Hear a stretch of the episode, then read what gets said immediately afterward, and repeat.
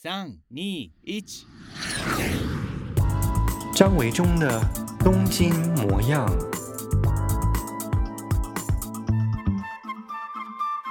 Hello，大家好，我是维中，欢迎再次收听我的 Podcast 节目《东京模样》。这个礼拜大家过得怎么样呢？时间好快哦，二零二一年的第一个月一月份已经走到尾声了。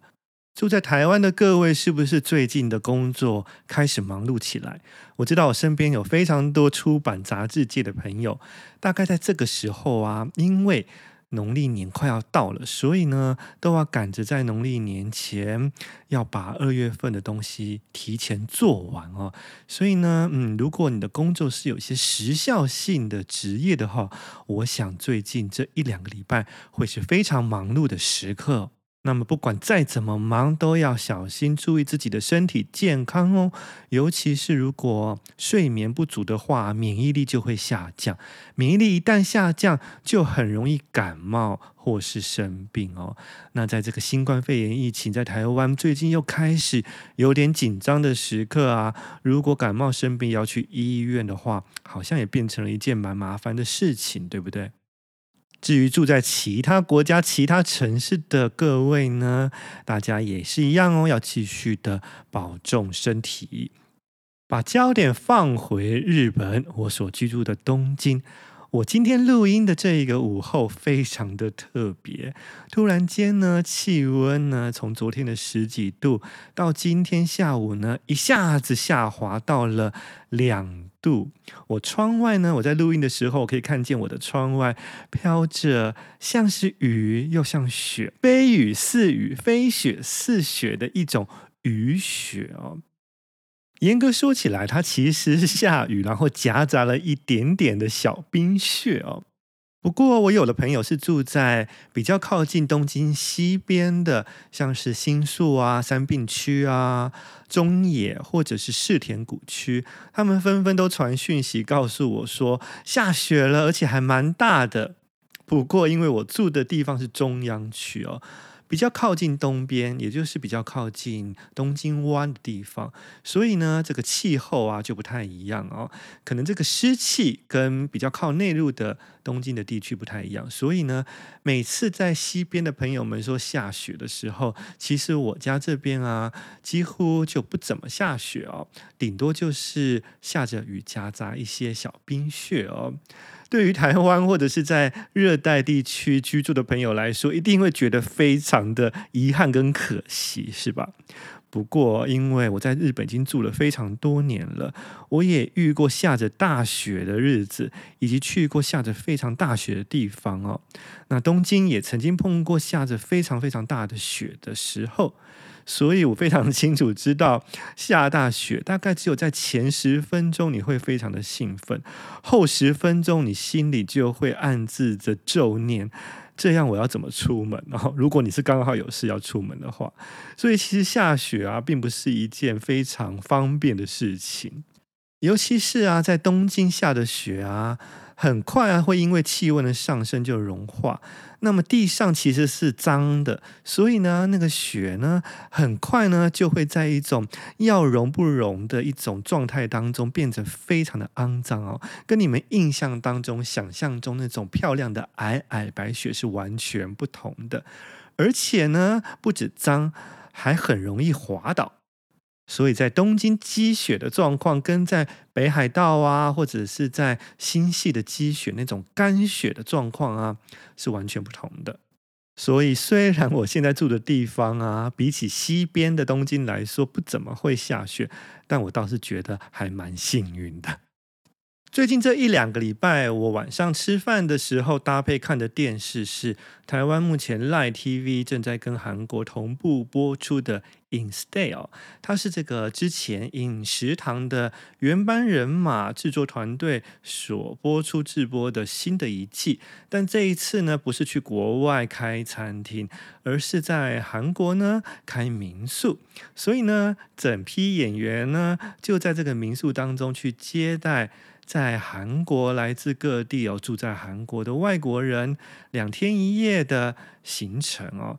那么他们要在这个民宿当中，不只要去接待客人，布置房间呢，打扫房间，最重要的是还要供应早餐跟晚餐哦。那我在看这个电视啊，尤其是在他们煮这个餐点的时候呢，搭配我吃晚餐呢，我觉得真的是 恰到好处。因为这个朴叙俊跟郑有美啊。他们两个啊，说真的是蛮可怜的。上一季节目当中呢，至少还可以偶尔从厨房走到外面的风光看一看哦。但这一次这一季的节目当中，两个人就是拼命、非常辛苦、劳碌命的在厨房里头不断的工作。郑永美呢，不断的煮汤，胡旭俊呢就不断的捏他的肉丸子哦。但是他们所做出来的每一道菜呢，看起来都非常的令人垂涎三尺，让我也好想要尝试吃吃看。另外就是他们所工作这个韩屋啊，大家如果有看的话，就会知道哇，不只是那个建筑非常的漂亮啊，环境也非常清幽美丽哦。于是又让我忍不住的兴起。如果在新冠肺炎疫情平息之后，有机会也一定要去体验看看居住在这种韩屋的感觉。如果可以再出发，你的下一站会最想先去哪里呢？我相信这个问题，如果在我的 Facebook 或者是 Instagram 问大家的话，一定很多人就是会回答日本哦。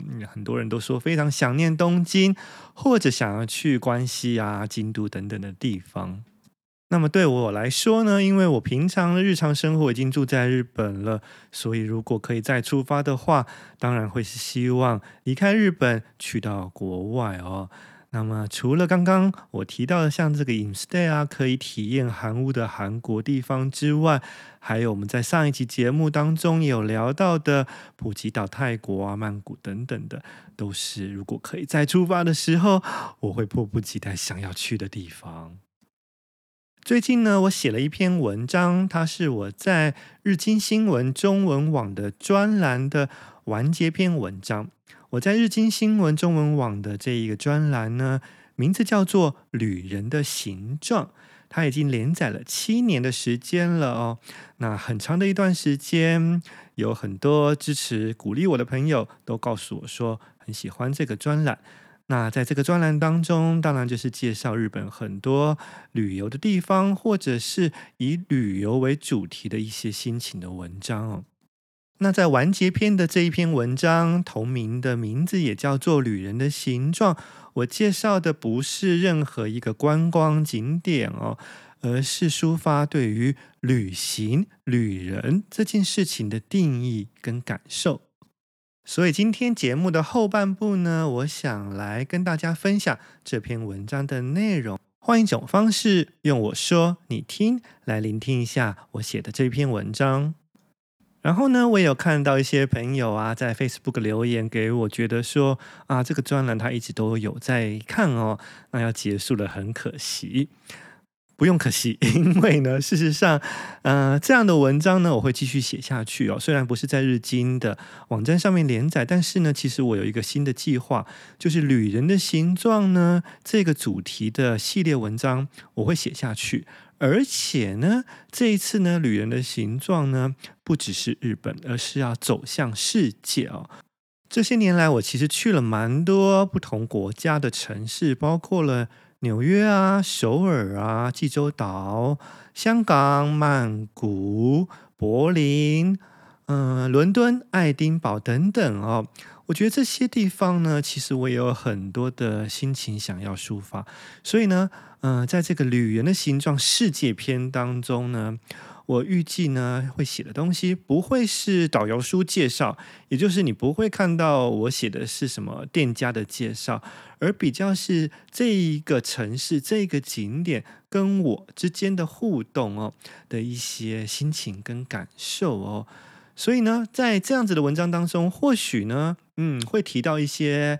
景点或者是店家没错，但是不会主要是像我过去所写的一些呃旅记啊，是以介绍店家为主的。它会是一个旅行散文的抒情散文的形式哦，所以请大家密切期待喽。这个专栏《旅人的形状世界篇》呢，会继续的展开。好，那么接下来呢，就来分享这一篇文章。名字就叫做《旅人的形状》。如果可以再出发，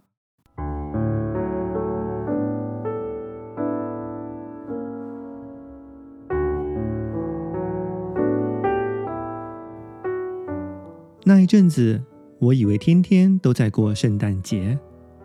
早晨起床，每当我走出卧房，就会看见饭厅的桌上出现来自日本各地的特产，每一天都不同。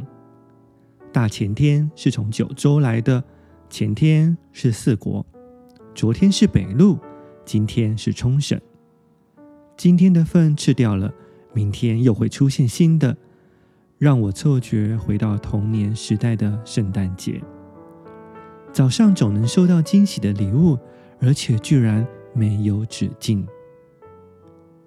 去年的这个时候，我的好友东东从台湾飞来东京。寄宿在我家。他的那趟旅程很特别。为了拿到使用机场头等舱贵宾室的资格，他参加了一项在期间限定内的里程累积计划。他展开日本的一日生活圈，每天从东京出发飞往国内各地，而且几乎都飞两三个地方，很多路线重复飞。飞到深夜才回到东京。他寄宿在我家的两个星期，我很少见到他。我还在睡梦中的凌晨，他就出门去机场，然后晚上我已经睡了，他才回到家。我见不到东东，但却见到他每天从各地机场带回来的伴手礼，真是神秘的体验。后来，聪明的我甚至学会点餐，例如只有冲绳才能吃到的美国 A.M.W 汉堡，我中午下他下单，晚上就能吃到了。从冲绳送餐到东京，堪称史上最强的 Uber Eats。东东是个慷慨的真好人，他说，当他拿到世界各地的机场贵宾室终身资格后，只要我们跟他一起旅行，就能一起进去。我听得感动，一边吃着他带回来的土产，一边暗自决定在心中为他打上一块匾额，刻上“一人发机，百人得福”的感谢。终于，东东如愿拿到里程资格，结果万万没想到，新冠肺炎疫情爆发了。